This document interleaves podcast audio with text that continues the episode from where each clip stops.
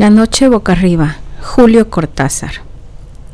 Y salían en ciertas épocas a cazar enemigos, le llamaban la Guerra Florida. A mitad del largo zaguán del hotel pensó que debía ser tarde y se apuró a salir a la calle y sacar la motocicleta del rincón donde el portero de al lado le permitía guardarla. En la joyería de la esquina vio que eran las nueve menos diez. Llegaría con tiempo sobrado a donde iba. El sol se filtraba entre los altos edificios del centro y, porque para sí mismo, para ir pensando, no tenía nombre, montó en la máquina saboreando el paseo. La moto ronroneaba entre sus piernas y un viento fresco le chicoteaba los pantalones. Dejó pasar los ministerios, el rosa, el blanco, y la serie de comercios con brillantes vitrinas de la calle central.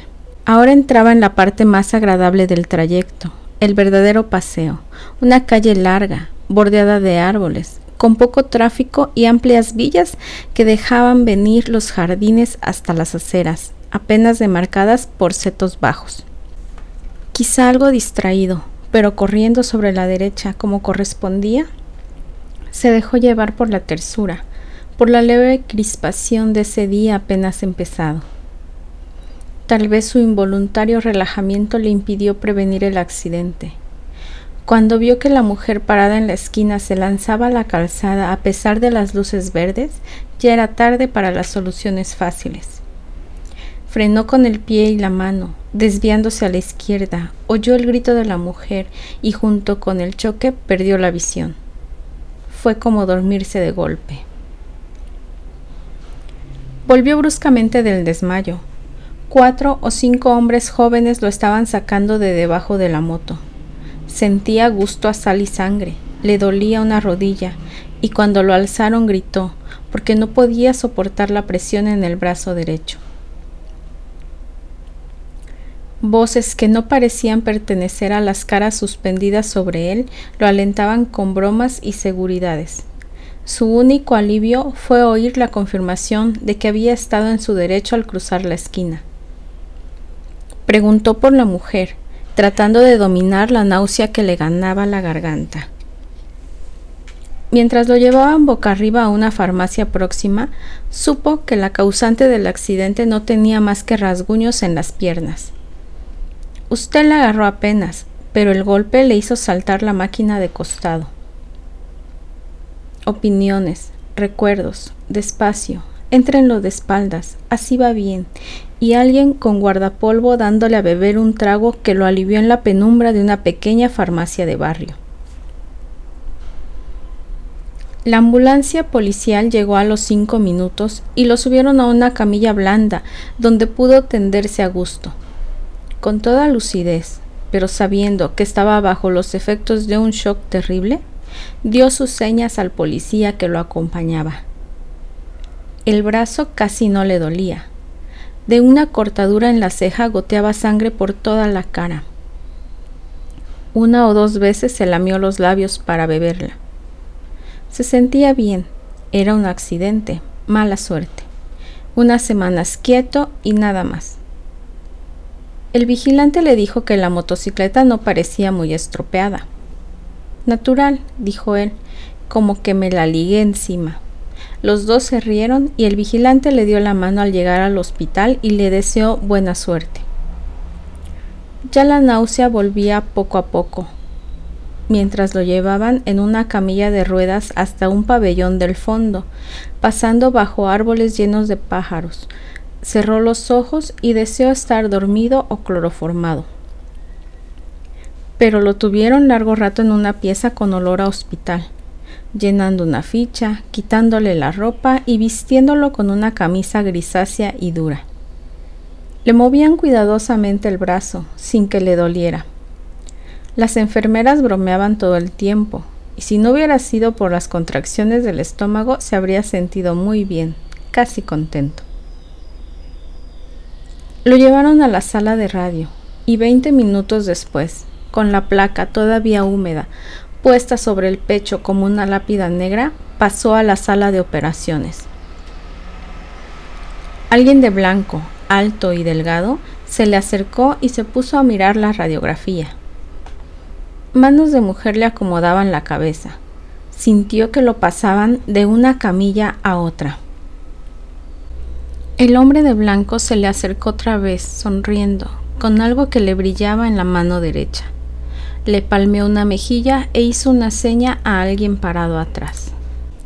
Como sueño era curioso, porque estaba lleno de olores, y él nunca soñaba olores. Primero, un olor a pantano, ya que a la izquierda de la calzada empezaban las marismas, los tembladerales de donde no volvía nadie.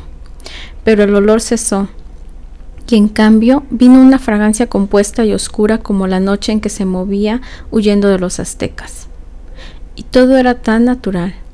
Tenía que huir de los aztecas que andaban a casa de hombre, y su única probabilidad era la de esconderse en lo más denso de la selva, cuidando de no apartarse de la estrecha calzada que solo ellos, los motecas, conocían. Lo que más lo torturaba era el olor, como si aún en la absoluta aceptación del sueño algo se rebelara contra eso que no era habitual, que hasta entonces no había participado del juego. Huele a guerra, pensó, tocando instintivamente el puñal de piedra atravesado en su ceñidor de lana tejida. Un sonido inesperado lo hizo agacharse y quedar inmóvil, temblando. Tener miedo no era extraño, en sus sueños abundaba el miedo. Esperó, tapado por las ramas de un arbusto y la noche sin estrellas. Muy lejos, probablemente del otro lado del gran lago, debían estar ardiendo fuegos de vivac. Un resplandor rojizo teñía esa parte del cielo. El sonido no se repitió. Había sido como una rama quebrada. Tal vez un animal que escapaba como él del olor de la guerra. Se enderezó despacio, venteando. No se oía nada, pero el miedo seguía allí como el olor, ese incienso dulzón de la guerra florida. Había que seguir, llegar al corazón de la selva evitando las ciénagas. A tientas, agachándose a cada instante para tocar el suelo más duro de la calzada, dio algunos pasos. Hubiera querido echar a correr, pero los tembladerales palpitaban a su lado. En el sendero en tinieblas buscó el rumbo. Entonces sintió una bocanada horrible del olor que más temía y saltó desesperado hacia adelante. Se va a caer de la cama, dijo el enfermo de al lado. No brinque tanto, amigazo. Abrió los ojos y era de tarde, con el sol ya bajo en los ventanales de la larga sala. Mientras trataba de sonreír a su vecino, se despegó casi físicamente de la última visión de la pesadilla. El brazo, enyesado, colgaba de un aparato con pesas y poleas. Sintió sed, como si hubiera estado corriendo kilómetros, pero no querían darle mucha agua, apenas para mojarse los labios y hacer un buche. La fiebre lo iba ganando despacio y hubiera podido dormirse otra vez, pero saboreaba el placer de quedarse despierto entornados los ojos, escuchando el diálogo de los otros enfermos, respondiendo de cuando en cuando a alguna pregunta. Vio llegar un carrito blanco que pusieron al lado de su cama. Una enfermera rubia le frotó con alcohol la cara anterior del muslo y le clavó una gruesa aguja con un tubo que subía hasta un frasco de líquido opalino. Médico joven vino con un aparato de metal y cuero que le ajustó al brazo sano para verificar alguna cosa. Caía la noche y la fiebre lo iba arrastrando blandamente a un estado donde las cosas tenían un relieve como de gemelos de teatro. Eran reales y dulces y a la vez ligeramente repugnantes, como estar viendo una película aburrida y pensar que sin embargo en la calle es peor, y quedarse. Vino una taza de maravilloso caldo de oro oliendo a puerro, a apio, a perejil. Un trocito de pan, más precioso que todo un banquete, se fue desmigajando poco a poco. El brazo no le dolía nada, y solamente en la ceja, donde lo habían suturado, chirriaba a veces una punzada caliente y rápida. Cuando los ventanales de enfrente viraron a manchas de un azul oscuro, pensó que no le iba a ser difícil dormirse. Un poco incómodo, de espaldas, pero al pasarse la lengua por los labios resecos y calientes, sintió el sabor del caldo y suspiró de felicidad, abandonándose. Primero fue una confusión, un atraer hacia sí todas las sensaciones por un instante embotadas o confundidas. Comprendía que estaba corriendo en plena oscuridad, aunque arriba el cielo cruzado de copas de árboles era menos negro que el resto. La calzada, pensó. Me salí de la calzada. Sus pies hundían en un colchón de hojas y barro, y ya no podía dar un paso sin que las ramas de los arbustos le azotaran el torso y las piernas. Jadeante, sabiéndose acorralado a pesar de la oscuridad y el silencio, se agachó para escuchar. Tal vez la calzada estaba cerca. Con la primera luz del día iba a verla otra vez. Nada podía ayudarlo ahora a encontrarla. La mano que sin saberlo él aferraba al mango del puñal. Subió como el escorpión de los pantanos hasta su cuello, donde colgaba el amuleto protector. Moviendo apenas los labios, musitó la plegaria del maíz que trae las lunas felices y la súplica a la muy alta, a la dispensadora de los bienes motecas. Pero sentía al mismo tiempo que los tobillos se le estaban hundiendo despacio en el barro. La espera en la oscuridad del chaparral desconocido se le hacía insoportable. La guerra florida había empezado con la luna y llevaba ya tres días y tres noches. Si conseguía refugiarse en lo profundo de la selva, abandonando la calzada más allá de la región de las ciénagas, quizás los guerreros no les seguirían el rastro. Pensó en los muchos prisioneros que ya habían hecho, pero la cantidad no contaba, sino el tiempo sagrado. La casa continuaría hasta que los sacerdotes dieran la señal del regreso, todo tenía su número y su fin, y él estaba dentro del tiempo sagrado, del otro lado de los cazadores. Olió los gritos y se enderezó de un salto, puñal en mano, como si el cielo se incendiara en el horizonte. Vio antorchas moviéndose entre las ramas, muy cerca. El olor a guerra era insoportable, y cuando el primer enemigo le saltó al cuello, casi sintió placer en hundirle la hoja de piedra en pleno pecho. Ya lo rodeaban las luces, los gritos alegres. Alcanzó a cortar el aire una o dos veces, y entonces una soga lo atrapó desde atrás. Es la fiebre, dijo el de la cama de al lado. A mí me pasaba igual cuando me operé del duodeno. Tome agua y va a ver que duerme bien. Al lado de la noche de donde volvía, la penumbra tibia de la sala le pareció deliciosa. Una lámpara violeta velaba en lo alto de la pared del fondo como un ojo protector. Se oía toser, respirar fuerte, a veces un diálogo en voz baja. Todo era grato y seguro, sin ese acoso, sin... Pero no quería seguir pensando en la pesadilla. Había tantas cosas en que entretenerse. Se puso a mirar el yeso del brazo, las poleas que tan cómodamente se lo sostenían en el aire. Le habían puesto una botella de agua mineral en la mesa de noche. Bebió del gollete golosamente. Distinguía ahora las formas de la sala, las treinta camas, los armarios con vitrinas. Ya no debía tener tanta fiebre, sentía fresca la cara. La ceja le dolía apenas, como un recuerdo. Se vio otra vez saliendo del hotel, sacando la moto. ¿Quién hubiera pensado que la cosa iba a acabar así? Trataba de fijar el momento del accidente y le dio rabia advertir que había ahí como un hueco, un vacío que no alcanzaba a rellenar. Entre el choque y el momento en que lo habían levantado del suelo, un desmayo o lo que fuera no le dejaba ver nada. Y al mismo tiempo tenía la sensación que ese hueco, esa nada, había durado una eternidad. No, ni siquiera tiempo, más bien como si en ese hueco él hubiera pasado a través de algo o recorrido distancias inmensas. El choque, el golpe brutal contra el pavimento. De todas maneras, al salir del pozo negro había sentido casi un alivio mientras los hombres lo alzaban del suelo, con el dolor del brazo roto, la sangre de la ceja partida, la contusión en la rodilla. Con todo eso, Un alivio al volver el día y sentirse sostenido y auxiliado. Y era raro. Le preguntaría alguna vez al médico de la oficina. Ahora volví a ganarlo el sueño, a tirarlo despacio hacia abajo. La almohada era tan blanda y en su garganta afiebrada la frescura del agua mineral.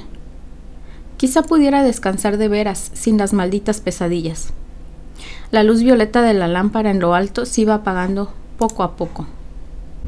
Como dormía de espaldas, no lo sorprendió la posición en que volvía a reconocerse, pero en cambio el olor a humedad, a piedra resumante de filtraciones, le cerró la garganta y lo obligó a comprender. Inútil abrir los ojos y mirar en todas las direcciones. Lo envolvía una oscuridad absoluta. Quiso enderezarse y sintió las sogas en las muñecas y los tobillos. Estaba estaqueado en el suelo, en un piso de lajas helado y húmedo. El frío le ganaba la espalda desnuda, las piernas. Con el mentón buscó torpemente el contacto con su amuleto y supo que se lo habían arrancado. Ahora estaba perdido. Ninguna plegaria podía salvarlo del final. Lejanamente, como filtrándose entre las piedras del calabozo, oyó los atabales de la fiesta. Lo habían traído al Teocali. Estaba en las mazmorras del templo, a la espera de su turno. Oyó gritar, un grito ronco que rebotaba en las paredes. Otro grito acabando en un quejido. Era él que gritaba en las tinieblas. Gritaba porque estaba vivo. Todo su cuerpo se defendía con el grito de lo que iba a venir, del final inevitable. Pensó en sus compañeros que llenarían otras mazmorras y en los que ascendían ya los peldaños del sacrificio. Gritó de nuevo sofocadamente. Casi no podía abrir la boca. Tenía las mandíbulas agarrotadas y a la vez como si fueran de goma y se abrieran lentamente, con un esfuerzo interminable. El chirriar de los cerrojos lo sacudió como un látigo. Convulso, retorciéndose, luchó por zafarse de las cuerdas que se le hundían en la carne. Su brazo derecho, el más fuerte, tiraba hasta que el dolor se hizo intolerable y tuvo que ceder. Vio abrirse la doble puerta y el olor de las antorchas le llegó antes que la luz. Apenas ceñidos con el taparrabos de la ceremonia, los acólitos de los sacerdotes se le acercaron mirándolo con desprecio. Las luces se reflejaban en los torsos sudados, en el pelo negro lleno de plumas. Se dieron las sogas y en su lugar lo aferraron manos calientes, duras como el bronce. Se sintió alzado, siempre boca arriba, tironeado por los cuatro acólitos que lo llevaban por el pasadizo. Los portadores de antorchas iban adelante, alumbrando vagamente el corredor de paredes mojadas y techo tan bajo que los acólitos debían agachar la cabeza. Ahora lo llevaban, lo llevaban, era el final. Boca arriba, a un metro del techo de roca viva que por momentos se iluminaba con un reflejo de antorcha. Cuando en vez de techo nacieran las estrellas y se alzara frente a él la escalinata incendiada de gritos y danzas, sería el fin. El pasadizo no acababa nunca, pero ya iba a acabar. De repente olería el aire lleno de estrellas, pero todavía no. Andaban llevándolo sin fin en la penumbra roja, tironeándolo brutalmente, y él no quería, pero ¿cómo impedirlo si le habían arrancado el amuleto que era su verdadero corazón, el centro de la vida? Salió de un brinco a la noche del hospital, al alto cielo raso dulce, a la sombra blanda que lo rodeaba. Pensó que debía haber gritado, pero sus vecinos dormían callados. En la mesa de noche, la botella de agua tenía algo de burbuja, de imagen traslúcida contra la sombra azulada de los ventanales. Jadeó, buscando el alivio de los pulmones, el olvido de esas imágenes que seguían pegadas a sus párpados. Cada vez que cerraba los ojos, las veía formarse instantáneamente y se enderezaba aterrado, pero gozando a la vez del saber que ahora estaba despierto, que la vigilia lo protegía, que pronto iba a amanecer, con el buen sueño profundo que se tiene a esa hora, sin imágenes, sin nada. Le costaba mantener los ojos abiertos. La modorra era más fuerte que él. Hizo un último esfuerzo. Con la mano sana esbozó un gesto hacia la botella de agua. No llegó a tomarla. Sus dedos se cerraron en un vacío otra vez negro, y el pasadizo seguía interminable, roca tras roca. con súbitas fulguraciones rojizas, y él, boca arriba, gimió apagadamente, porque el techo iba a acabarse.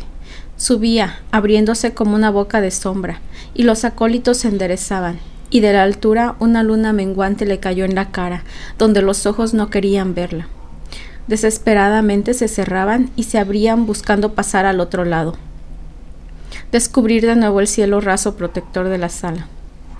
Y cada vez que se abrían era la noche y la luna mientras lo subían por la escalinata. Ahora con la cabeza colgando hacia abajo, y en lo alto estaban las hogueras, las rojas columnas de humo perfumado, y de golpe vio la piedra roja, brillante de sangre que chorreaba, y el vaivén de los pies del sacrificado que arrastraban para tirarlo rodando por las escalinatas del norte. Con una última esperanza apretó los párpados, gimiendo por despertar. Durante un segundo creyó que lo lograría, porque otra vez estaba inmóvil en la cama, a salvo del balanceo cabeza abajo. Pero olía la muerte, y cuando abrió los ojos vio la figura ensangrentada del sacrificador que venía hacia él con el cuchillo de piedra en la mano. Alcanzó a cerrar otra vez los párpados, aunque ahora sabía que no iba a despertarse, que estaba despierto, que el sueño maravilloso había sido el otro, absurdo como todos los sueños. Un sueño en el que había andado por extrañas avenidas de una ciudad asombrosa, con luces verdes y rojas que ardían sin llama ni humo, con un enorme insecto de metal que zumbaba bajo sus piernas. En la mentira de ese sueño también lo habían alzado del suelo. También alguien se le había acercado con un cuchillo en la mano, a él, tendido boca arriba, a él, boca arriba con los ojos cerrados entre las hogueras.